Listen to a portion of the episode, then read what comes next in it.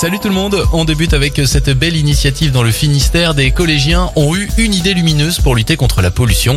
Ils ont demandé l'installation de filtres à l'entrée des bouches d'égout.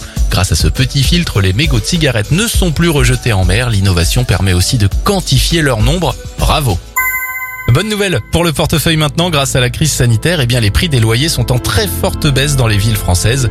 Alors si vous êtes locataire ou à la recherche d'une location, les prix ont chuté en moyenne de 4 à 6% dans les grosses villes. On termine avec euh, cette prouesse scientifique et ce bel espoir. Des scientifiques sont parvenus à redonner partiellement la vue à un patient aveugle. C'est une première. L'homme peut désormais localiser, compter et toucher des objets grâce à une technique de modification génétique des cellules. La thérapie optogénétique, une révolution.